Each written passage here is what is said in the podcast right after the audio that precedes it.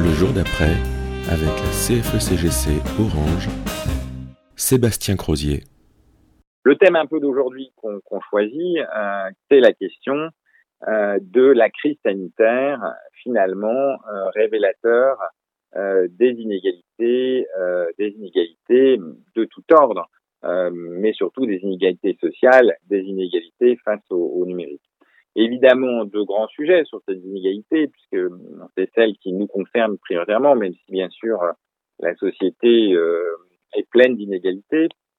Mais en tous les cas, une première qui est celle face au monde du travail, sur lequel je, pensais qu'il était important de revenir, à la fois parce qu'il est dans notre ADN euh, de réfléchir à, ces questions d'inégalité dans le monde du travail, et puis le deuxième sujet, euh, peut-être euh, plus abstrait, peut-être plus difficile d'appréhension, de, c'est euh, qui rejoint d'ailleurs les sujets euh, connexes que, que, vous avez connus, qui sont les questions de l'inclusion numérique. Mais cette inégalité numérique apparaît très flagrante euh, dans une période de confinement où ceux qui n'ont pas accès au, au, numérique sont très déstabilisés, très défavorisés, même si j'aurai l'occasion d'y revenir, on voit apparaître des solidarités qu'on avait parfois oubliées.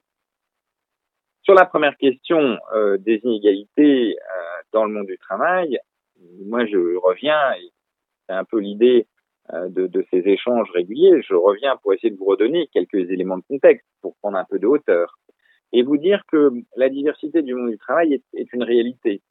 Euh, bien sûr, euh, notre histoire fait que vous connaissez tous l'existence des fonctionnaires. Évidemment, dans notre pays, il y a une partie de la population en activité qui est fonctionnaire et qui assure les services régaliens, parfois des services un peu moins régaliens, mais en tous les cas, euh, qui euh, composent, euh, une, qui est une part importante hein, des personnes en activité, qui représente à peu près un quart de, la population en activité. Vous avez une deuxième partie de, la population en activité qui est d'importance, qui sont les salariés dits de droit privé, euh, qui sont en contrat à durée indéterminée, euh, qui composent la majorité euh, du, du, corps euh, du corps social qui est en activité et qui eux euh, et on va le voir se trouvent soit dans des grandes entreprises soit dans des, des, petites entreprises et qui lui a un contrat de travail une contractualisation qui avec un, un, acteur privé dont la stabilité est moindre parce que ce n'est pas l'État et donc euh, qui, qui, est soumis aux, aléas économiques euh, de l'entité euh, à laquelle avec laquelle il a contractualisé avec son employeur. Et on y reviendra et on verra les, les difficultés qui peuvent s'y poser. Le, le, troisième type d'acteurs en activité, le troisième type de personnel de, en activité, ce sont ce qu'on pourrait qualifier sous le vocable un peu général et générique d'indépendants. Alors les indépendants, c'est un, c'est un mot un peu fourre-tout, euh, mais qui regroupe beaucoup de gens, euh, qui regroupe des professions libérales. Alors dans les professions libérales, vous en entendez bien sûr parler. Vous avez bien sûr euh, tous les médecins, euh, on va dire les médecins de ville, ce qu'on appelle les médecins de ville, ou parfois les médecins de campagne, euh, qui, qui ne sont pas des médecins qui sont dans des environnements hospitaliers ou de, de cliniques. et donc qui ne vivent que si on vient les consulter, et euh, vous avez les avocats, vous avez comme ça toute une série euh, de professions libérales euh, qui ne vivent que d'une activité qui est liée à, à, au fait qu'ils aient une clientèle ou une patientèle en l'espèce pour les pour les médecins. Évidemment, ce sont des populations qui sont beaucoup plus fragiles dans la, situation actuelle. Vous avez après aussi les commerçants qui euh, sont euh, en situation un peu différente, même si en fait ils sont en situation proche des, professions libérales, ils ont un commerce, ils ont une activité, ils ont parfois des achats, ils ont parfois des, des ils revendent des, produits. Et, donc ils ont parfois quelques employés, donc ils sont dans une situation qui est parfois proche de celle de la TPE, mais qui sont assez proches finalement euh, de la situation d'indépendant, puisque ça peut être des commerçants qui, qui, sont seuls et qui sont pas et qui n'ont pas le statut euh, de profession libérale. Et puis après, vous avez toujours dans les indépendants bah, des gens qui sont indépendants, qui sont à leur compte, euh, qui travaillent pour eux-mêmes, euh, qui sont dans des statuts différents de URL, hein, de d'auto-entrepreneurs et de, nature diverses. Et ce sont des gens qui, vivent des commandes et et des, et des interactions économiques qu'ils peuvent avoir avec autrui et qui sont évidemment dans une relation économique plus fragile, mais qui se rapproche de celle des, entreprises.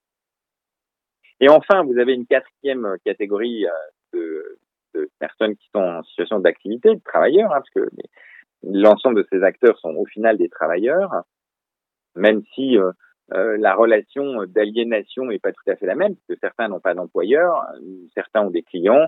Euh, on a une quatrième population qui sont ce qu'on appelle les précaires.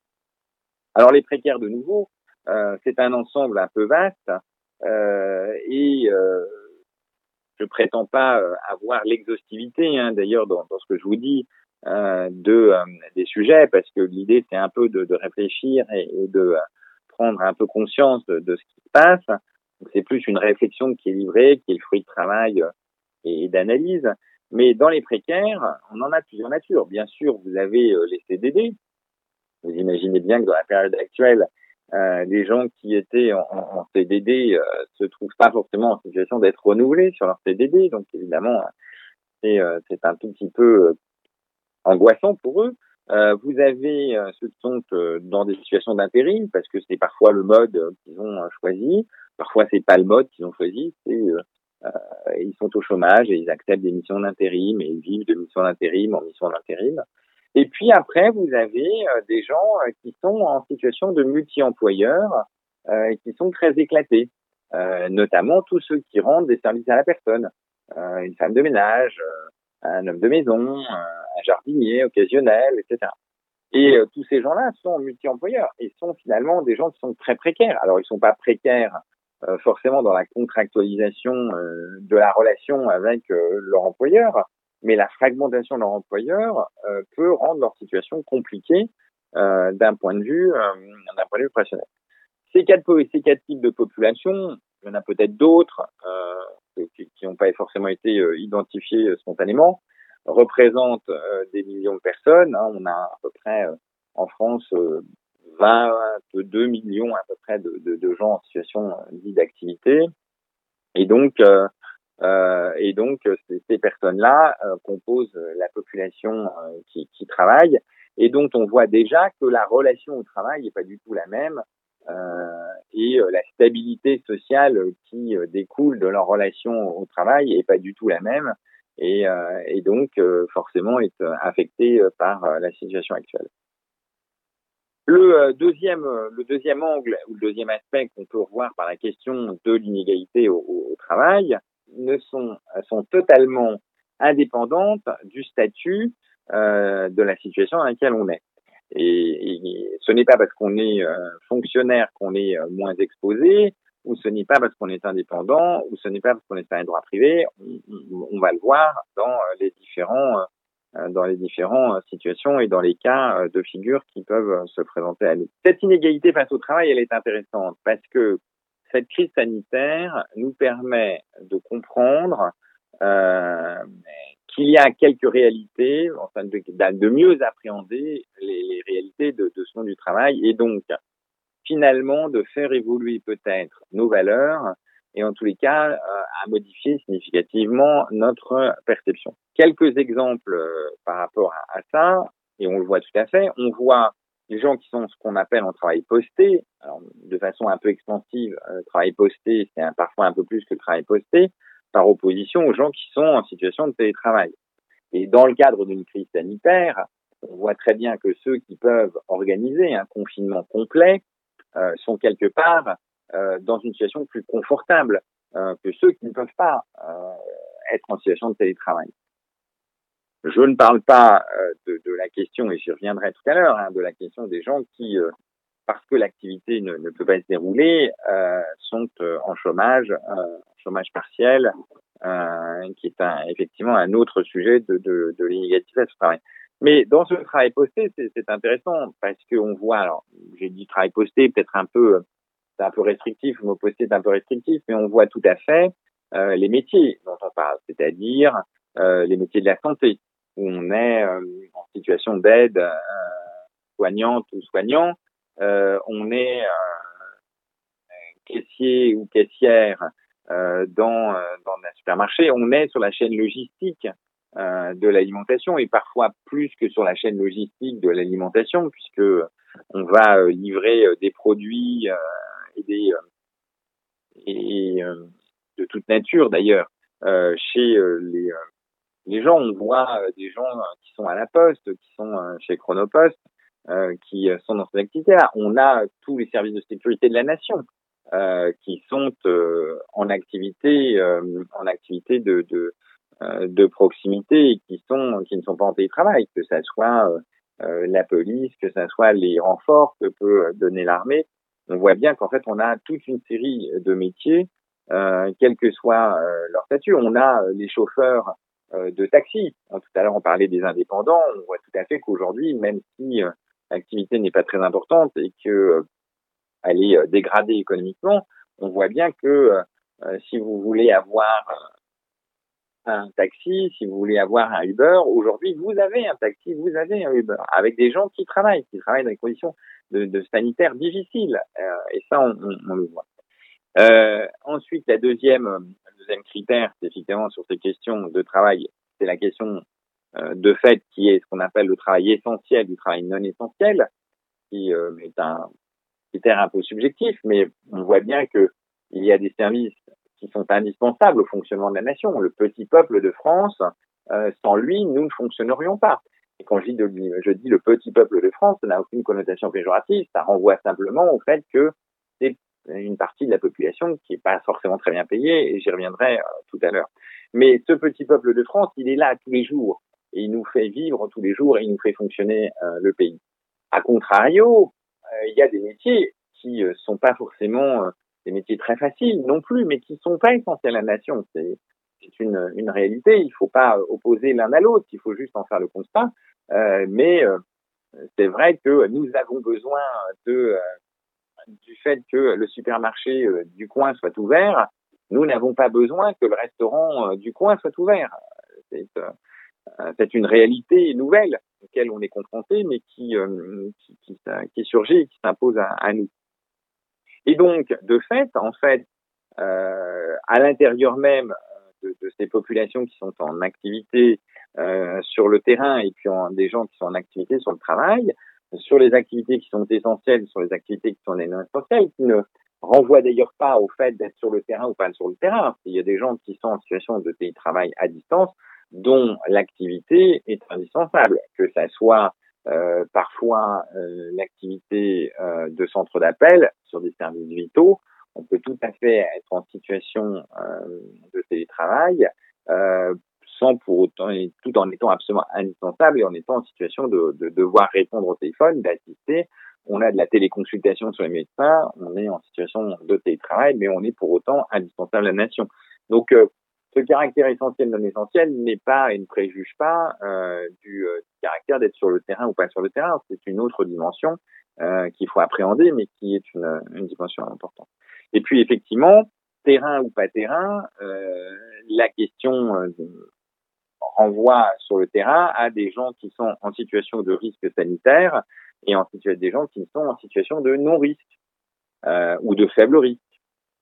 Si vous êtes euh, dans euh, un hôpital euh, face à des centaines de patients qui sont malades, votre situation de risque est absolue, quelles que soient les dispositions sanitaires que vous prenez, vous êtes en situation de risque. Même si vous êtes extrêmement vigilant. À contrario, si vous êtes dans une situation de transport, on va dire, prenons ferroviaire ou routier, votre situation de risque fait certes que vous êtes sur la route, mais votre interaction sociale est réduite et donc votre situation de risque est moindre. C'est juste pour vous donner un panorama de la situation du travailleur et des inégalités euh, auxquelles nous sommes tous confrontés. Il ne faut pas les opposer, il faut en faire le constat, il faut euh, juste regarder euh, ce qu'il en est. Euh, il ne faut pas opposer les uns aux autres parce que de toute façon la période ne l'autorise pas mais elle doit simplement euh, nous permettre de faire surgir euh, la réflexion. Euh, cette question, évidemment, cette question, elle renvoie à deux sujets. La première question qui est la sécurisation financière et la question statutaire. Et quand je parle de, la question statutaire, je ne parle pas comme notre maison peut l'entendre, fonctionnaire ou droit privé, mais je parle des quatre statuts euh, précédents. Et dans sa relation à son activité professionnelle, la question de la sécurisation financière, la question de la sécurisation statutaire sont deux notions différentes. La sécurisation statutaire, c'est la rémanence, c'est la permanence de l'activité auquel le personnel peut euh, que, le personnel peut avoir. C'est vrai que euh, quelqu'un euh, qui est dans une grande entreprise, qui est éventuellement dans la fonction publique, a une situation statutaire qui fait que à la fin du confinement, il est globalement certain de trouver, de retrouver une, une activité, bien sûr. Euh, et ceci de façon beaucoup plus importante que s'il est dans une TPE, une PME qui peut avoir fait faillite, qui ne peut pas être en capacité de reprendre son activité. Euh, de la même façon, de, de, façon statutaire, une profession libérale, elle est certaine de retrouver son activité à la, à la sortie. En revanche, euh, la, question de la sécurisation financière est une autre question. Euh, la profession libérale a un chiffre d'affaires qui peut tomber à zéro, comme c'est le cas. Hein. Prenez un kinésithérapeute aujourd'hui, euh, c'est un des métiers où euh, vous n'avez pas de téléconsultation ou de façon extrêmement marginale parce que euh, c'est quelqu'un qui va agir en proximité dans des conditions qui fait qu'aujourd'hui c'est impossible. Donc sa sécurisation financière, elle est de l'ordre de zéro, c'est-à-dire qu'il n'y aura pas de chiffre d'affaires, et que la capacité qu'il va avoir à remonter euh, son chiffre d'affaires ou son activité est, est, extrêmement euh, réduite. Euh, et en tous les cas, il va énormément être en situation de difficulté. Pour autant, il a une situation statutaire qui, de toute façon, à la sortie du, du confinement, va retrouver une activité pleine et entière et ne sera pas déstabilisé euh, de par euh, sa situation. Alors, vous voyez qu'en fait, situation statutaire, sécurisation financière, sécurisation statutaire, c'est deux sujets distincts euh, qui, euh, qui doivent être traités euh, de façon différente et qui nous amènent à, à constater des, des, choses de, façon différente. Alors bien sûr, on peut imaginer aussi sur ces questions de sécurisation financière que c'est lié au, finalement au statut qu'on va retrouver. pas toujours. quand vous avez une activité commerciale sur laquelle vous avez une part de votre rémunération qui est extrêmement indexée sur les ventes euh, que vous faites, parce que vous avez une activité commerciale, euh, votre sécurisation financière est proche de zéro. Euh, vous ne vendez pas, l'activité est bloquée, vous n'êtes pas là. Peut-être que statutairement, vous pouvez retrouver votre situation euh, de commercial, si d'aventure votre entreprise est, a gardé sa pérennité. Euh, par contre, d'un point de vue financier, vous avez été très instabilisé et votre sécurisation financière n'est pas au rendez-vous parce que vous avez votre votre revenu qui a été divisé par deux, voire par trois. Euh, dans certaines entreprises, euh, les commerciaux n'ont plus euh, de revenus à part le fixe minimum auquel ils ont été confrontés. Donc vous voyez encore une situation dans, dans, laquelle on est. Et peut-être ce qui est aussi intéressant, c'est maintenant de regarder euh, une fois qu'on a dit tout ça, le lien entre rémunération ou rétribution et activité.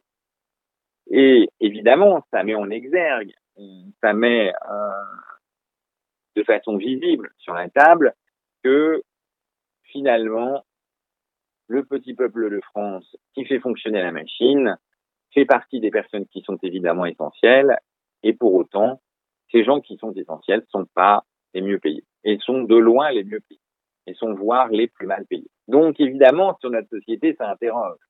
Ça interroge en se demandant comment une société euh, a pu et peut payer euh, des gens aussi mal, alors que finalement, sans eux, ils ne seraient pas là. Si demain matin, ils étaient en inactivité ou décidaient de se mettre en arrêt d'activité pour demander des salaires supplémentaires, ce qu'ils ne font pas, heureusement, euh, parce que la situation euh, serait très dégradée, euh, ça serait légitime et pour autant ils sont essentiels. Et cette inégalité, elle apparaît de façon très flagrante. Ces gens finalement qui sont euh, qui sont essentiels à la nation ont vu leur pouvoir d'achat tendanciellement euh, diminuer, ont vu l'écart entre euh, les salaires les plus importants dans la cour des salaires et euh, leur rétribution fortement diminuer. Et donc, évidemment, toute la question de l'inégalité face au caractère essentiels de l'activité et leur salaire restent posés. Euh, je ne vais pas euh, entrer dans des chiffres, des considérations un peu complexes sur euh, les, aides-soignants, par exemple, mais un aide-soignant, c'est 1600 euros avec une prime de 600 euros. Et on voit d'ailleurs le gouvernement commencer à réagir en disant, mais finalement, pour les gens qui sont confrontés à la maladie en direct, on va essayer de mettre une prime, on va essayer de faire quelque chose, etc. Donc on voit bien que là, euh, la situation fait apparaître euh, que les petits salaires sont ceux qui font euh, fonctionner le système. Donc l'échelle des rémunérations, l'échelle des rétributions, elle doit sans doute être revue. Il faut repenser dans notre société qui, depuis 30 ans, on peut qualifier ça, on peut regarder ça. Alors vous avez bien sûr toutes les, tous les, toutes les les travaux qui ont été faits par Piketty sur euh, la répartition entre travail et capital, qui démontrent que depuis 20 à 30 ans, c'est-à-dire la chute du mur de Berlin, euh, que euh, le capital s'enrichit tandis que le travail s'appauvrit. mais à l'intérieur même du travail, on voit la distorsion qui est en train de s'organiser entre une classe dirigeante qui capte la valeur, qui capte les richesses, et de l'autre côté, euh, des travailleurs euh, qui se paupérisent. Euh, l'affaiblissement de la classe moyenne qui est décrit dans un certain d'ouvrages est une réalité sociale, c'est-à-dire qu'on a une paupérisation et qu'on a une disparition de cette classe moyenne qui sert finalement des fonctions de médiation et qui sert au final des fonctions essentielles. Et donc, donc la question est, est, le fait que nous repensions cette échelle des valeurs méritera d'être euh, d'être clairement euh, posée euh, parce que ces inégalités sont délégitimées. C'est-à-dire les inégalités d'hier qu'on nous légitimait sur le thème de mais la valeur de production ou ce que nous faisons gagner à l'entreprise, à quoi ça correspond dans une société où au final, s'il n'était pas là, la société ne fonctionnerait pas. Et donc c'est ces vraies questions qu'il faut se poser. C'est que les inégalités d'hier justifiées euh, par des courants de pensée se trouvent complètement délégitimés au regard finalement d'une importance vitale dans le mode de fonctionnement dans lequel euh, ils sont. Alors évidemment, on pourrait regarder ça et on pourrait regarder ces inégalités salariales, on pourrait les regarder à l'aune de quelques pays européens. Et ce qui est assez intéressant euh, et qui évidemment peut interroger, c'est qu'on se rend compte que malgré des homogénéités globales de niveau de vie dans les différents pays, et c'est toujours très difficile de comparer euh, qu'est-ce que la rétribution d'un pays par rapport à un autre euh, au regard, mais évidemment il faut regarder ça plutôt en se disant mais est-ce que euh, ceux qui font fonctionner la machine sont payés en dessous ou en dessus de la moyenne?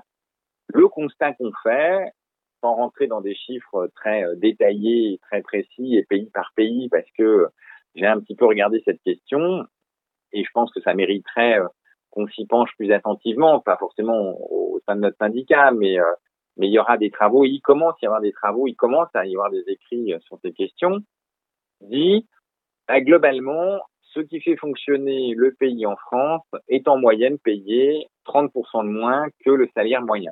Ce n'est pas forcément le cas dans d'autres pays. Euh, cela ne veut pas dire euh, que euh, tout est merveilleux, que tous les salaires sont moins moins éclatés comme dans notre pays, ou puisque la France a globalement une moyenne qui est tendanciellement enfin un écartement entre les hauts salaires et les bas salaires qui est un peu sensiblement plus faible que les pays anglo-saxons.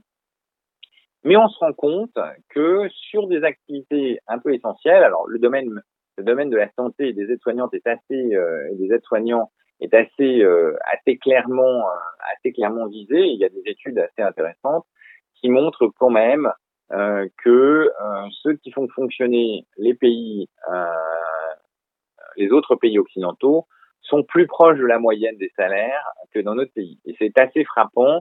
Et je pense que la France devra s'interroger de pourquoi on a cette distorsion euh, qui existe et qui n'existe pas ailleurs. Et je, je ne compare pas salaire à salaire.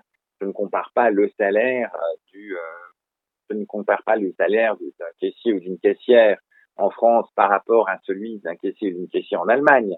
Je compare euh, le salaire d'une caissière ou d'un caissier en France par rapport à la moyenne des salaires en France et je compare euh, le, prix d'un caissier ou d'une caissière en Allemagne par rapport au salaire moyen en Allemagne. Et là, on a quand même une distorsion qui doit nous interroger, qui devra nous faire réfléchir euh, à la sortie de, crise et qui est quand même profondément une, logique euh, d'inégalité.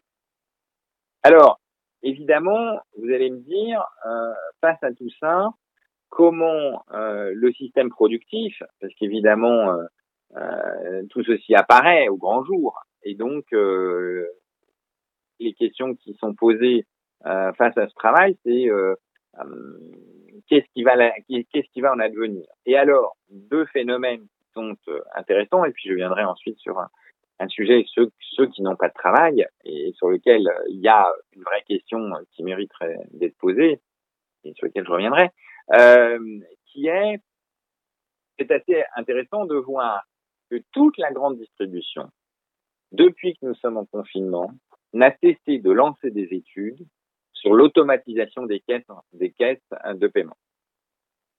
C'est assez sidérant de voir que alors que ce sont euh, les caissiers et les caissières qui font fonctionner le pays, eh ben, alors pas que, parce qu'évidemment dans les magasins vous avez aussi ceux qui font la logistique, euh, qui font les approvisionnements, euh, qui font la mise en rayon du travail, c'est quand même assez frappant.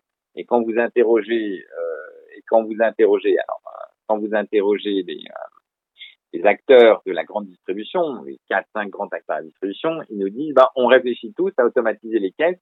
Comme ça, on n'aura plus de caissiers, on n'aura plus de caissières, on n'aura plus qu'un système automatique et donc on n'aura plus de problème de sécurité.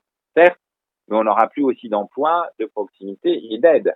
Parce que la question, ça va renvoyer à la deuxième question du numérique, c'est que euh, supprimer cette médiation sociale, euh, quel caissier ou la caissière, c'est aussi supprimer euh, la capacité du caissier ou de la caissière d'aider euh, les plus fragiles. Et donc, euh, quand vous voyez parfois, même si c'est jamais très conseillé, même si on voit des solidarités nouvelles et on voit que sur les personnes âgées, on va leur porter les courses, on va faire un certain de choses.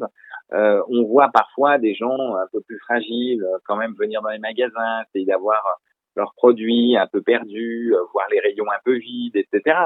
Bah, il s'adresse à quelqu'un qui va les aider, qui va les accompagner et qui fait de la médiation sociale. Eh ben, vous imaginez que dans cette période-là, euh, vous avez la grande distribution, et pas que la grande distribution, parce que tout le monde évidemment y réfléchit, accélère son processus euh, de euh, disparition des emplois euh, pour n'avoir plus des, des caisses automatiques. Au moins, il y aura plus de problèmes de sécurité, des problèmes sanitaires, selon eux. Mais il y aura plus non plus de médiation. Donc, ça interroge, ça interroge vivement. A contrario, ce qu'on voit dans la période, c'est aussi euh, porteur euh, de bonnes nouvelles, donc euh, il ne faut pas voir que des choses négatives, c'est en fait on voit l'absolue nécessité des services à la personne. Euh, les services à la personne deviennent aujourd'hui quelque chose d'absolument structurant.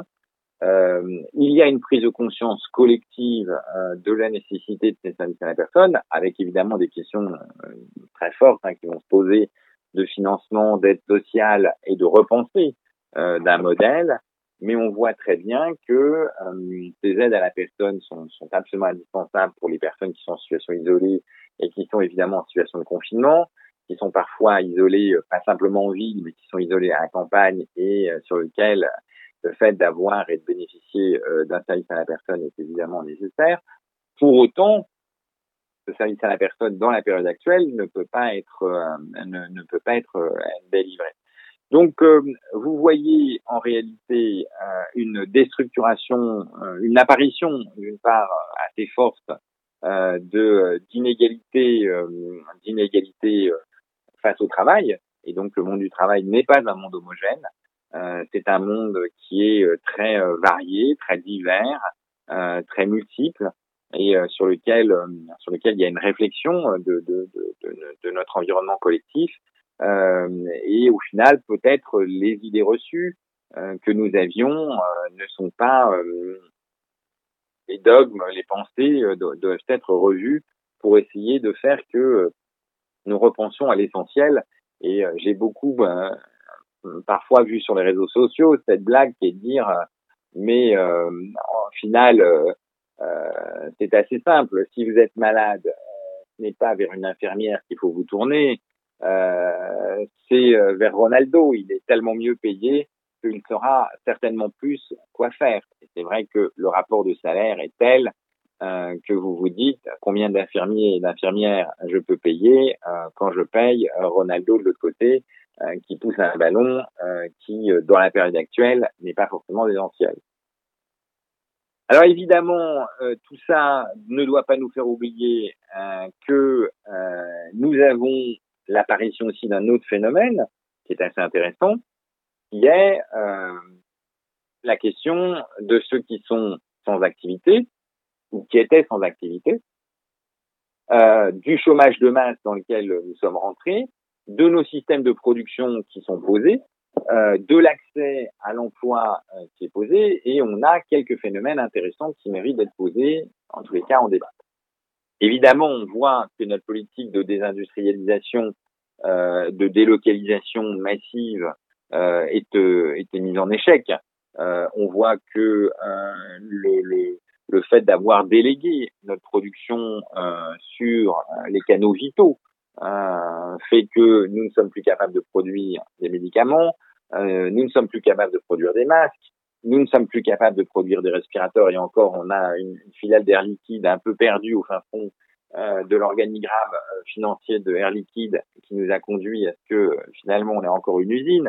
Mais on voit bien qu'en fait la désindustrialisation dans laquelle on est allé euh, est une catastrophe et on voit bien que les pays, les uns avec les autres, au-delà de ça, se sont refermés sur eux-mêmes, y compris au sein de l'Europe, n'ont plus fait preuve de solidarité et au final euh, sont rentrés dans des processus euh, de, de, de, de, production localisée à leur destination et puis éventuellement on commande un petit peu, on commande à la Chine tout ce qui nous manque. Et là, on voit bien qu'on a une vraie difficulté parce que euh, si la pandémie était euh, d'une ampleur équivalente à la Chine, je ne sais pas ce qui nous arriverait à destination, euh, puisque les Chinois se préoccuperaient d'abord euh, de livrer leur propre population plutôt que de livrer, et on voit les quelques discussions un peu complexes euh, qu'il y a sur les priorisations de production entre les différentes usines des différents pays, que ce soit en Europe ou dans le monde. Donc évidemment, dans cet univers, on se dit finalement une réindustrialisation sur quelques filières clés serait quand même peut-être pas complètement idiot, ce serait un peu protecteur de la nation, euh, que ce serait l'occasion de générer du travail euh, et donc euh, finalement de retrouver de l'emploi et donc de diminuer le chômage parce que c'est une partie de la population dont on n'a pas parlé puisque nous ne sommes intéressés qu'aux gens qui étaient en situation d'activité dans mon propos liminaire. Alors, cette question, évidemment, du chômage et de l'emploi euh, déplacé euh, est une question intéressante parce que elle renvoie euh, à l'accès à ce travail qui n'est pas forcément un accès de, de, à valeur ajoutée. Et je voudrais revenir sur un sujet qui est intéressant et où on voit comment les inégalités sociales se produisent, qui est la crise, on va dire, de la collecte euh, de la production agricole. Vous avez vu dans les médias, et je, prends cet exemple-là parce qu'il est très fortement symbolique, vous avez vu dans les médias euh, le fait qu'il manquait 200 000 collecteurs euh, dans euh, les exploitations agricoles. 200 000 personnes, 200 000 saisonniers, ce qu'on appelle des saisonniers, c'est-à-dire qu'ils font la saison, la saison évidemment qui commence en ce moment au printemps et qui s'achève euh, à l'automne euh, avec les dernières collectes de pommes, de raisins, etc. C'est intéressant parce qu'on nous dit qu'il nous manque 200 000 personnes et donc il y a un grand appel à l'aide nationale qui est posé et on nous dit oui, en fait, le vrai problème, c'est la fermeture des frontières. Et cette fermeture des frontières, elle est quand même intéressante parce que elle n'est pas volontaire, elle n'est pas politique, elle est sanitaire. Euh, donc, euh, quand l'Espagne décide de fermer sa frontière et d'empêcher euh, de euh, qu'on monte, et quand la France, en tout cas, euh, n'a plus la capacité d'accueillir des étrangers par ailleurs, parce que l'espace Schengen est fermé, on se rend compte qu'il y a chaque année 200 000 personnes qui viennent de l'étranger, qui sont, on ne sait pas très bien c'est-à-dire un mélange de travailleurs européens, de travailleurs non européens qui obtiennent euh, une, qui obtiennent un permis de travail dans un des pays de l'Union, qui tombe sur le régime éventuellement des travailleurs détachés, qui éventuellement se font embaucher par des exploitations agricoles euh, et, euh, et qui travaillent, euh, qui viennent d'un peu partout du monde, de, de, de, de l'extérieur. Euh, et en fait, ces 200 000 personnes, ces 200 000 saisonniers qui travaillent plus de six mois par an, euh, on nous dit qu'ils sont pas là. Et donc, évidemment, il y a un appel national pour euh, combler ces postes. Euh, mais la question, c'est et, et, ces postes ont été comblés, puisque vous n'en entendez plus parler. Vous n'entendez plus parler du fait qu'il y a, il manque 200 000 personnes euh, pour faire la collecte. Et c'est assez intéressant parce que ça veut dire que la France a trouvé en elle-même 200 000 personnes prêtes à travailler. La fameuse mythologie, la fameuse mythologie qu'on essaie de nous, de, nous, insuffler tous les jours, qui nous dit les Français ne veulent pas travailler, les Français ne veulent pas faire ces métiers-là, n'est pas vrai. Si les gens qui exploitaient les, personnels, enfin les dirigeants qui exploitaient ces grandes exploitations agricoles, euh, parfois aussi des petits paysans hein, avec des exploitations plus petites, faisaient appel à ces travailleurs de l'étranger, c'était pour une raison très simple. C'est que le coût du travail de l'étranger est beaucoup moins élevé que le coût du travail de celui qui habite en France. Pour une raison très simple. D'une part, parce que euh, les contrats parfois de travail détaché euh, sont dans des conditions un peu ésotériques. Alors on nous dit ils sont un protecteur, etc. C'est les mêmes conditions sociales, etc. Donc tact. Mais en réalité, on sait très bien qu'il y a des variations significatives sur la question euh, des travailleurs détachés. Et euh, peut-être vous le découvrez pour un grand nombre d'entre vous. Travailleurs détachés ne veut pas dire travailleurs détachés citoyens européens auquel cas on pourrait avoir une harmonisation au niveau européen, mais travailleurs détachés veut dire travailleurs ayant un permis de travail européen et pouvant travailler dans toute l'Europe.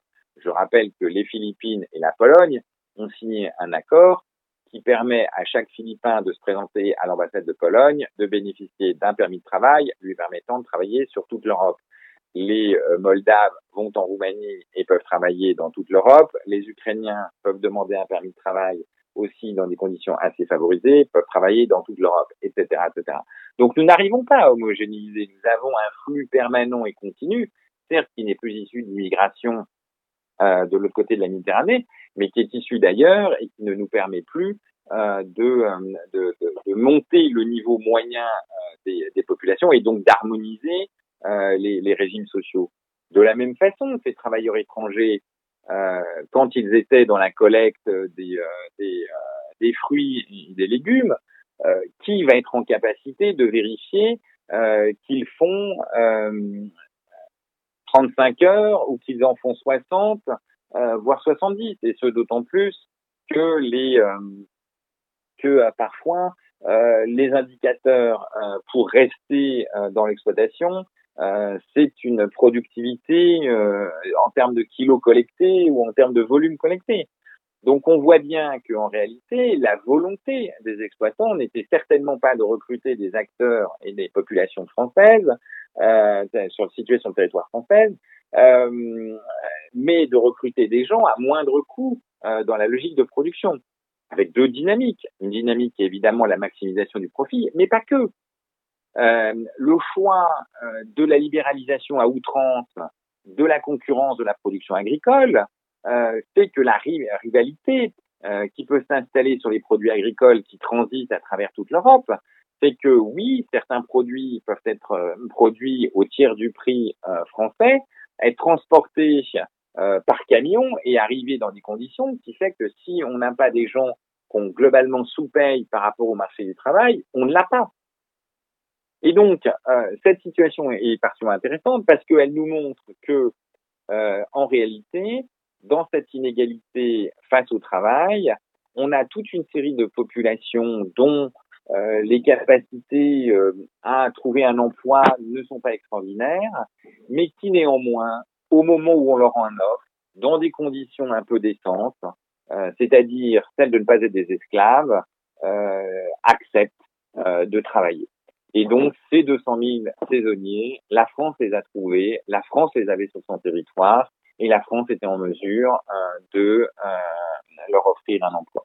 Et ça, ça doit nous amener à réfléchir sur ces inégalités. Nous précipitons euh, des millions de personnes dans le chômage, un parce que nous avons décidé de délocaliser, deux parce que nous avons décidé de favoriser du travail à bas coût qui vient, y compris sur nos, dans notre pays, dans des conditions à la fois économiques tout à fait effroyables et dans des conditions sociales tout à fait effroyables. Et donc évidemment, ça, ça va reposer, la question, elle va être reposée, peut-on accepter des millions de chômeurs alors qu'en réalité, euh, il faut repenser nos pactes sociaux, il faut repenser euh, dans certaines activités la façon dont on travaille, parce que nous ne pouvons pas accepter d'avoir euh, des, euh, des millions de chômeurs, en tous les cas, de le maintenir.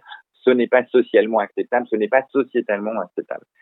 Face à cette immense crise sanitaire, euh, toute la, tout le rapport au travail euh, se trouve évidemment bouleversé et euh, va générer une fragilisation des structures sociales. Je crois qu'une des dimensions qui a été oubliée, c'est que, euh, et on, on, le voit dans les, dans les discours et dans les, dans les faits, et c'est pour ça que nous devons être attentifs, c'est que au sein d'un collectif familial, et je parle de collectif familial, nos familles aujourd'hui sont euh, très souvent déstructurées, euh, euh, les, les, les, mariages, les divorces, les enfants, euh, les parents, les beaux-parents, les relations sont, sont, sont devenues beaucoup plus complexes qu'elles l'étaient il y a un siècle, c'est évident, euh, font que ceux qui ont été mis en chômage partiel et qui ne retrouveront d'ailleurs peut-être pas d'activité à la sortie, parce qu'ils sont dans des toutes petites entreprises. Euh, chômage partiel, 86%, 84% euh, euh, du salaire. Et encore, les parts variables et les éléments à côté disparaissent, y compris dans une entreprise comme les nôtres. les parts variables de demain et la participation ou l'intéressement, on ne sait pas très bien où on ira, ce sont des à côté qui sont importants. Cette fragilisation de par la baisse des revenus, de par la disparition des emplois, euh, de par euh, la déstabilisation euh, que ça, ça, va générer sur l'individu, ne va pas se limiter à l'individu, mais va se propager à l'environnement dans lequel il est. Et ça, c'est une vraie préoccupation que, que, nous devons avoir et de fracture qui, qui va être qui va s'installer dans, dans la société. vous imaginez que même si, alors que nous sommes plutôt dans une entreprise protégée, euh, un collaborateur de notre groupe euh, se trouve euh, avoir un conjoint qui est d'abord mis au chômage partiel, puis ensuite qui perd son emploi et qui n'en retrouve pas, euh, un parent ou un enfant, suivant l'âge qu'il a, qui est en situation euh, économique impossible parce que de nouveau l'emploi n'est pas au rendez-vous, tout ceci va générer des, des, catastrophes. Et ce n'est pas forcément simplement la sécurisation, on va dire, statutaire, c'est-à-dire le fait de conserver son emploi qui va être en cause, mais c'est aussi sa stabilité financière, c'est-à-dire le fait qu'il ait euh, perdu une partie du revenu et qu'il était déjà dans une situation de fragilité. Donc on voit bien en fait que tout ça va nous empêcher, va, nous empêcher de revenir à une situation normale, va nous, obliger à réfléchir à la question euh, des inégalités euh, sociales.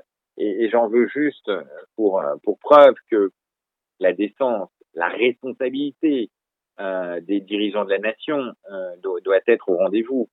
Euh, ce n'est pas acceptable d'avoir le monde d'hier euh, et de voir sans doute demain euh, des millions de personnes précipitées dans des situations de fragilité sociale. Et nous devons procéder à un rééquilibrage social de grande ampleur pour permettre à la société de continuer. Sinon, nous aurons assurément, au vu de ce qui s'est passé, au vu de l'apprentissage, dans les cinq ans, dans les dix ans, une révolution euh, parce que il n'y aura plus d'acceptation de ce niveau d'inégalité euh, face à, à, ce niveau de risque. Les populations sont euh, suffisamment intelligentes euh, pour ne pas accepter ça et si nous ne le l'organisons pas socialement, il y aura euh, une forme de rébellion qui peut avoir des conséquences importantes et des conséquences soit dans les votes électoraux, soit dans les mesures de violence physique euh, qui, qui arriveront. Donc je vais passer un peu rapidement sur un deuxième sujet qui est la dimension euh, numérique, euh, sur lequel nous en avons déjà un peu parlé la dernière fois. C'est pour ça que je ne m'étendrai pas de la même façon. Je voudrais juste attirer votre attention sur ce que fait apparaître la crise sur les inégalités euh, numériques et évidemment la fracture euh, numérique. Alors, tout d'abord, euh, on a fait apparaître que la, le mythe du tout numérique disparaît. pourquoi il disparaît? Parce que d'une part, on se retrouve confronté à des situations où on ne sait pas répondre au tout numérique et on ne sait pas mettre la personne en situation de tout numérique. Donc évidemment, le tout numérique, euh, ça ne sera pas pour demain, ça sera peut-être pour dans 20 ans ou dans 30 ans quand euh, les jeunes générations seront euh, élevées comme ça. Et encore, quand il s'agit de protéger les SDF aujourd'hui du coronavirus dans la rue, et, je le vois en bas de chez moi, il faut se battre avec les SDF pour arriver à leur faire intégrer des structures sociales pour les protéger. Euh, parce que euh, parce qu'ils n'ont pas été forcément habitués à un accueil toujours sympathique dans les structures sociales. Et pour autant là il est absolument indispensable de les protéger. Donc évidemment il faut retrouver euh, une forme de lien. Vous imaginez bien que le SDF qui est en bas de la maison le numérique pour lui ça lui est totalement inconnu euh, l'accès à sa carte vitale euh, lui est totalement inaccessible. Elle l'était avant, elle l'est d'autant plus aujourd'hui, et pour autant, il faut bien s'occuper de lui et il faut bien le préserver. Euh, il a droit à l'humanité auquel chacun d'entre nous a droit. et donc, vous voyez bien que le tout numérique, ça, ça n'existera pas, en tous les cas, ça n'existera pas tout de suite. Et je ne suis pas sûr qu'un jour ça existe. Je pense qu'on aura toujours à la fin des médiateurs humains qui perdureront. Cette, euh, cette euh, inégalité numérique, elle se traduit aussi sur l'inégalité des infrastructures. Alors c'est vrai, euh, le gouvernement nous a proposé le New Deal pour essayer de connecter et de fibrer 100% de la France. C'est un véritable défi. c'est un véritable défi parce que la tentation peut être grande de dire finalement on ne fibre pas tout et de l'autre côté et de l'autre côté vous avez qu'à vous installer dans les villes comme ça vous serez fibré. Euh, c'est quelque chose qui n'est pas acceptable, sur lequel il y a un vrai défi, sur lequel il y a un vrai partage de la valeur. Euh, il y a une vraie euh, question euh, qui est, qui, est, posée. Alors, je l'ai évoqué, hein, le partage de la valeur avec les GAFA, qui nous déversent du contenu dans des conditions impossibles sur tous les réseaux et qui pour autant ne participent pas et ne contribuent pas à cette, ce service, on va dire presque universel, que devrait être l'accès à la fibre. Euh, et qui est un vrai débat. Euh, l'universalité que nous avions sur le cuivre et l'engagement qui avait été pris euh, quand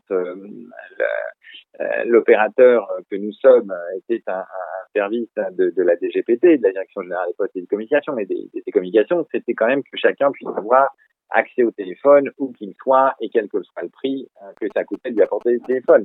Je pense qu'il va falloir repenser cette question et savoir comment on finance ce qui est inaccessible. Et on a encore des trous euh, dans le pays qui sont inaccessibles. La régulation, on en a parlé la dernière fois, est très déficiente. Et donc, euh, cette inégalité, elle est d'abord sur les infrastructures, euh, ce qui est évidemment le premier enjeu. Le deuxième enjeu, évidemment, sur cette question de l'égalité face au numérique, c'est la capacité d'usage. Cette capacité d'usage, elle est assez sidérante. Euh, bien sûr, on voit euh, dans les environnements à euh, déjà équipés numériquement une augmentation extrêmement significative des, des usages. on voit avec une quasi-multiplication par deux. On verra les chiffres définitifs parce qu'ils sont séparés sur les mois. Donc on a le mois de mars, on a le mois d'avril. On verra tout ça, mais les applications nouvelles ont été téléchargées massivement euh, sur le euh, sur les, les, stores. On voit comment euh, les services de la nation, les services publics, les ont été largement utilisés. On voit comment un certain nombre d'utilisateurs sont passés à la consultation bancaire et aux opérations bancaires pour faire un certain nombre de choses. On voit d'ailleurs le basculement du virement, c'est important. On, on, voit, a priori, on a multiplié par euh, près de 8 euh, sur le mois écoulé. Alors de nouveau, les, chiffres sont un peu imprécis parce que tout ceci n'est pas très clair et on a une dynamique un peu dans le temps, mais le nombre de virements faits par les utilisateurs à partir de leur banque a, priori sur le mois écoulé été multiplié par 8, puisque les gens faire des chèques, bah, c'est difficile parce que le nombre de chèques est, est, est limité. Euh, que le courrier euh, se trouve en situation un peu difficile, donc ça n'arrive pas forcément. Euh, donc finalement, on en arrive à le voir. On le voit d'ailleurs dans les usages du numérique. Alors c'est très frappant puisqu'en fait, on a des tas de gens qui avaient, pour des raisons diverses et variées, refusé le sans contact, à la fois pour des questions de risque, des personnes un peu âgées disant mais moi le sans contact, j'ai pas très confiance, qu'on pense plus mon code, qu'est-ce qui va m'arriver, etc. Euh, je prends l'exemple de ma mère qui m'avait dit, mais moi, le sans contact, j'en veux pas. Euh, si ma carte, euh, on me l'enlève, on va pouvoir faire plein d'achats et moi, je suis fragile. Je me suis déjà fait agresser une fois. donc, je préfère composer mon code à chaque fois, tant pis. Mais voilà. Bon, bah, le sans contact, on voit que d'un point de vue sanitaire, ça évolue. Donc, la perception qu'on a sur ces sujets-là évolue. Le problème, c'est les usages. Comment fait-on pour amener des populations qui n'ont pas de pratique qui n'ont pas de connaissances, euh, qui n'ont pas d'outils. Euh, parfois, ils n'ont pas de PC, parfois, ils n'ont pas de téléphone. Euh, comment fait-on pour arriver à les amener à un univers numérique? Et parfois, c'est pour des questions de moyens financiers, de ne pas avoir de PC, de ne pas avoir de téléphone ou de smartphone, pour des questions financières. C'est pas que des questions de je ne sais pas les utiliser parce que un smartphone c'est 100, 200 euros, parce que un PC c'est 300, 400 euros. Euh, et je les ai pas. Et puis euh, derrière, c'est des questions d'éducation. Donc à la fois, il y a un, obstacle financier, puis ensuite, il y a une question d'éducation, d'usage. Est-ce que vous allez euh, faire apprendre à quelqu'un qui a 65 ans, qui n'a jamais vécu ou 70 ans, est-ce que vous allez lui faire apprendre à comment servir d'un PC, voire d'une tablette? Si une tablette est un peu plus simple, là, la question de la fracture, elle, est réelle. Et, et, la disparition de tous les services et l'ouverture de tous les services disponibles pour euh, pour avoir pour accéder à quoi que ce soit, euh, vous avez des difficultés. Aujourd'hui, une personne une personne d'un âge, on va dire moyen, qui a sa machine qui a sa machine à laver qui tombe en panne, euh, se trouve dans une situation compliquée si elle ne sait pas commander sur Internet une machine à laver euh, chez Darty. Parce que certes, Darty euh, livre encore quelques machines à laver, ça fait partie des activités qui sont pas fermées. Par contre, elle peut pas aller au magasin parce que parce que le, magasin est fermé. Donc vous voyez bien qu'en fait ces logiques d'usage font apparaître la très grande fragilité d'une partie de la population. Donc la question du 100% numérique, on l'a vu et on voit le développement des phénomènes de téléconsultation et j'en parlais tout à l'heure. Euh, bien sûr, euh, sur des professions médicales, ça a une importance, mais faut-il encore que les patients sachent se servir de la téléconsultation? Et donc, finalement, on se rend compte que le physique reste une réalité qu'il va falloir maintenir et sur lequel il va falloir réfléchir et à l'éventuel surcoût qu'il peut générer, mais à cette prise en charge de solidarité nationale, faut-il un service faut-il un service universel de l'usage du numérique? Peut-être, peut-être qu'il faut y réfléchir pour permettre euh, de maintenir l'accès à un certain de services euh, qui euh, aujourd'hui ne sont disponibles que par, par, numérique, mais qui nécessiteront des assistants physiques qui permettront d'aider les populations en situation de fragilité. C'est la question essentielle des nouvelles solidarités. Il est assez intéressant de voir que, au travers de cette crise, des nouvelles solidarités émergent. Euh, tant dans le monde du travail euh, parce que euh, on voit bien comment des activités sont perturbées, sont aidées, et on voit bien comment des gens se portent en soutien d'autres métiers. donc ça, c'est toujours un, élément positif. Des solidarités financières au sein des familles se posent, s'interrogent, et, c'est toujours, c'est toujours euh, intéressant de voir comment euh, ces solidarités euh, réémergent alors que parfois elles avaient été perdues. Alors évidemment, elles ne peuvent pas toujours se constituer parce que solidarité veut dire que l'un peut porter de l'aide à l'autre, c'est pas toujours possible. En tous les cas, c'est intéressant. Et enfin, euh, solidarité numérique euh, parce que beaucoup de gens aident beaucoup d'autres à faire des papiers moi, j'ai euh, mes voisins qui ont euh, des difficultés à, euh, qui sont âgés, qui ont des difficultés à imprimer, qui n'ont pas d'imprimante chez eux et qui ont des difficultés à imprimer le fameux papier. Le fameux papier de confinement, il est formidable. sauf qu'il est numérique. Donc, si vous ne l'avez pas, ne serait-ce en impression papier, ou vous l'avez pas sur votre smartphone, si la personne n'a pas de smartphone, elle ne peut pas s'en servir. Si de l'autre côté, elle n'a pas de papier, elle peut pas s'en servir. Elle n'a pas d'imprimante, elle ne peut pas l'imprimer, elle n'a pas de PC, elle a rien. Donc, je lui imprime régulièrement euh, les papiers pour euh, euh, qu'elle puisse respecter les règles de, son confinement, faire ses courses et, vivre tranquillement. Nouvelle solidarité. Donc voilà, donc vous voyez finalement ces inégalités vont nous obliger à repenser le monde. Sinon, nous irons vers une forme de, violence, peut-être démocratique, mais en tous les cas une forme de violence, soit une violence physique.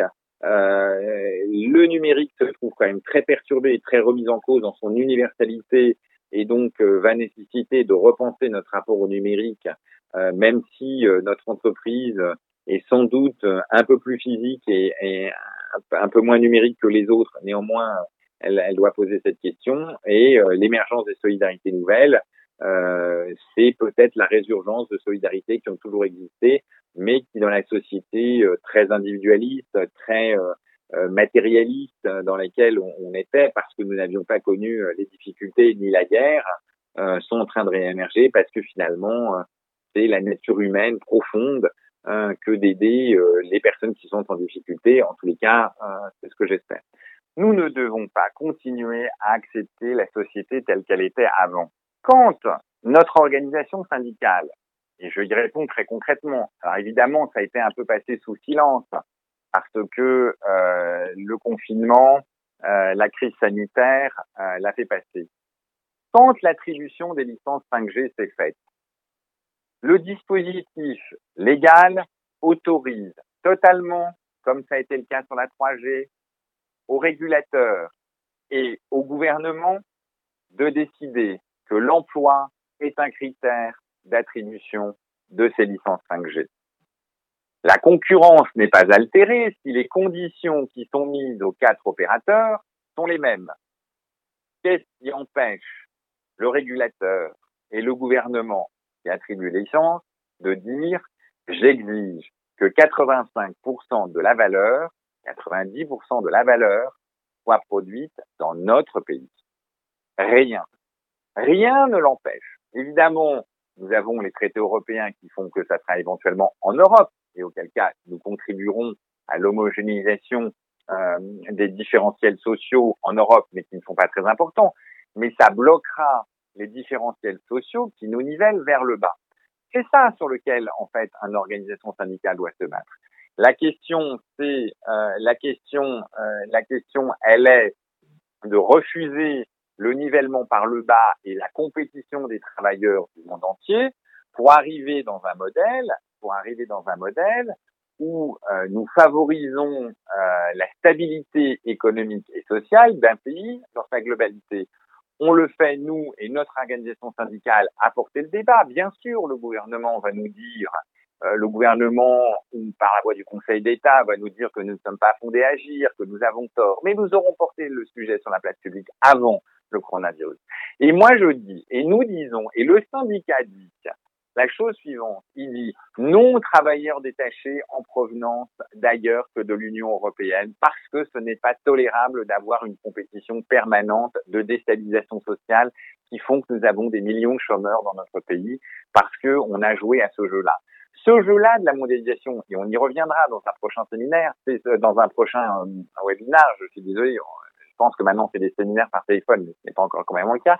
Euh, cette question de la mondialisation, cette outrance de la mondialisation, cette compétition exacerbée entre les travailleurs du monde entier nous a amené à la catastrophe sanitaire dans laquelle nous sommes. Cette hyper-mondialisation, et on pourrait y revenir longtemps parce que les facteurs, la question de, la pandémie est sans doute polyfactorielle, mais on voit bien en fait tous les effets néfastes de, ce processus-là. Donc, euh, nous, en tant que syndicat, on dit on est nanti. La réponse est une partie du personnel d'Orange est nanti. Oui, une partie est en situation de retrouver un travail. C'est ce qu'on appelle la sécurité statutaire. La sécurité financière, c'est pas, c'est pas gagné. Tous les commerciaux qui sont dans les boutiques ont quelques mois de salaire garanti en termes de part variable. Qu'est-ce qui va se passer au moment de la reprise? Ça va dérouiller sec. Les commerciaux euh, des grands comptes, c'est en train de dérouiller sec parce que les entreprises économiquement euh, ne sont pas forcément au rendez-vous. Euh, les pro-PME sur lesquels les impayés vont se multiplier et sur lesquels les gens qui s'occupaient de leurs comptes vont en prendre plein la pomme, c'est pas garanti. Donc on a une partie en fait de notre corps social, y compris chez nous, qui va se trouver en situation de forte déstabilisation, non pas parce qu'ils ne sont pas en situation de sécurité euh, statutaire, mais en situation d'insécurité financière, parce que 20 ou 30% de revenus, ça met en l'air, ça, ça fout en l'air l'équilibre d'un ménage. Ça fout en l'air la solidarité qu'on peut avoir avec ses parents ou ses enfants. Donc oui, bien sûr, nous faisons partie des gens qui, globalement, dans la société, sommes plutôt en haut du panier, mais la question est comment faisons pour que les plus fragiles, y compris dans notre entreprise, ne soient pas déstabilisés? Donc nous avons deux débats. Nous avons un débat qui est de protéger les plus fragiles en tant qu'organisation syndicale au sein même de notre entreprise, et ils sont parfois plus nombreux qu'on le pense. Pour ceux qui sont en situation de, gestion d'un CSE, sachez que 6% des salariés en moyenne demandent des chèques urgents par an, c'est-à-dire la transformation de leurs activités sociales et culturelles en un chèque pour payer EDF, le loyer, ou euh, l'assurance. Donc 6%, c'est énorme parce qu'on en est à ce niveau-là quand même et, euh, et nous gérons deux CSE, donc euh, nous, nous savons et nous connaissons nos chiffres sur, sur ça et malheureusement c'est un chiffre qui a tendance à grimper année après année, donc la, la, preuve de la déstabilisation sociale d'un certain nombre de collaborateurs qui ne le disent pas. Et là on sait que on va avoir sur des séries de populations une augmentation de la difficulté. Donc bien sûr, nous sommes globalement privilégiés c'est vrai, mais il n'en reste pas moins qu'on a une partie importante. Attention, on a les apprentis qui en prennent plein la pomme en ce moment et qui sait globalement pas où est-ce qu'ils vont aller euh, en termes d'emploi, en termes de, de, de, stabilité. On a toute une série de gens qui sont en CDD aussi, qui sont en situation de stabilité. Donc oui, peut-être que euh, 60-70% des populations chez Orange est en situation de sécurité statutaire et de sécurité financière mais 30% n'est ni en situation de sécurité statutaire, ni en situation de sécurité euh, euh, financière. Donc ça, il va falloir s'en préoccuper et nous nous en préoccuperons. Et le deuxième débat, c'est un débat beaucoup plus national, beaucoup plus sectoriel, qui est de dire euh, le processus de désintégration euh, de désintégration euh, de notre machine industrielle doit s'arrêter et nous devons, nous, en tant qu'organisation syndicale, en tant que partie prenante, euh, monter les débats. Et c'est pour ça que nous avons attaqué les décisions euh, de Soriano, euh, président de l'ARCEP, et de Bruno Le Maire sur ce décret en disant nous ne sommes pas d'accord pour que les licences 5G soient attribuées sur exclusivement des critères financiers et sans qu'il y ait de critères d'emploi, parce que l'emploi est l'élément absolument essentiel pour réduire les fractures sociales, euh, parce que c'est parce qu'il y aura de l'emploi euh, qu'il y aura à la fin une petite pénurie d'emplois. Euh, et la situation en Angleterre est d'ailleurs très intéressante parce que l'Angleterre a fait le Brexit, donc bilan opérations, tous les travailleurs détachés, tous les travailleurs étrangers ont fui l'Angleterre, donc on n'arrive plus à recruter dans les usines, donc finalement euh, on remet des gens qui sont sur le territoire anglais, donc le taux de chômage en Angleterre n'a jamais été aussi bas depuis 45 ans, c'est tout à fait spectaculaire, et non seulement le taux de chômage est au plus bas, mais en plus les salaires ont augmenté, ce qui a permis à Boris Johnson, à peine élu à, à, Downing, Street, euh, de dire j'augmente le salaire minimum. Tout le monde a dit mais c'est épouvantable entre guillemets, et lui il a beaucoup rigolé, il a dit de toute façon le salaire minimum est tellement bas que je ne l'ai même pas augmenté au salaire d'embauche dans les usines en ce moment. Alors qu'est-ce que vous voulez qu'il m'arrive?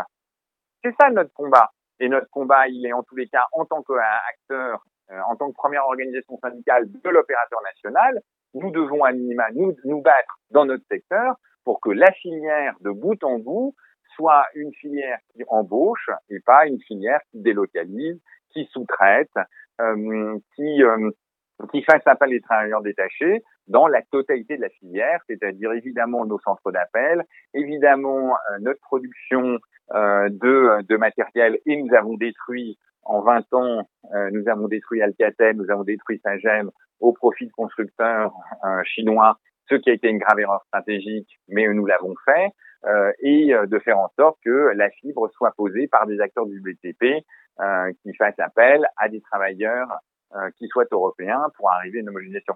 Voilà, nos combats locaux Euh, nos combats, on va dire locaux à l'intérieur de l'entreprise, c'est de protéger les plus fragiles.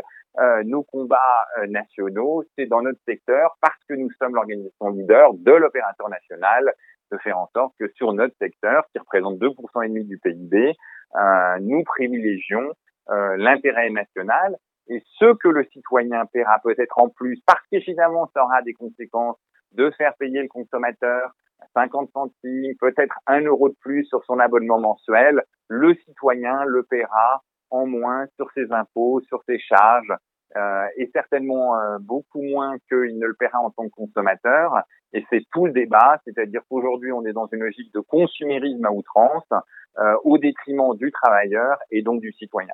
Oui, le syndicat est en capacité d'agir, oui, le syndicat agit, oui, il ne gagne pas toutes les batailles, euh, mais nous mènerons toutes les batailles jusqu'à ce que nous gagnions la guerre. Je vous remercie de votre participation et je vous dis à la semaine prochaine. Merci beaucoup à vous, en tous les cas, pour votre attention et votre écoute.